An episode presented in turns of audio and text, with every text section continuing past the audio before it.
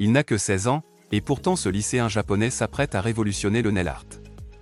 Autodidacte, Taishi Yaman métamorphose les ongles en des sculptures incroyables, se servant d'objets du quotidien, entre autres, pour proposer des manucures insolites. Pierre, métaux, matières translucides ou fluorescentes, fleurs miniatures, clés, sa créativité semble sans limite. C'est une histoire comme on les aime, tordant le cou à tant d'idées reçues qu'on ne se lasse pas de les raconter à qui veut bien les entendre. Taishi Yaman est un lycéen âgé de 16 ans, étudiant à Tokyo, qui a décidé de faire de sa passion son futur métier. Rien d'extraordinaire jusqu'ici, me direz-vous. Sauf que le jeune homme a tout appris seul, chez lui, passant des heures à tester, expérimenter, échouer, puis recommencer, sans relâche, jusqu'à réaliser des compositions spectaculaires, à mi-chemin entre nail art et sculpture. S'il n'est suivi que par un millier d'abonnés, son compte Instagram est aujourd'hui devenu la vitrine de ses œuvres.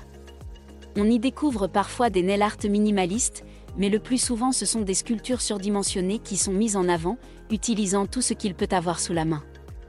Parmi ses réalisations les plus spectaculaires, figure un nail art composé de perles multicolores collées les unes sur les autres, mais aussi des sculptures réalisées à partir de gel ou de différents métaux. Plus insolite encore, le jeune homme utilise des pierres, des clés, ou encore des épingles à nourrice, qu'il colle ou fixe telles des piercings dans ses ongles. Et s'il a avoué au magazine DAS de ne pas avoir les compétences nécessaires pour donner systématiquement forme à ses idées, nul doute que l'expérience lui permettra de réaliser des sculptures encore plus spectaculaires. À seulement 16 ans, il peut déjà se targuer d'avoir surpris des nail artistes de renom, et l'aventure ne fait que commencer. Je suis intéressé par tellement de choses.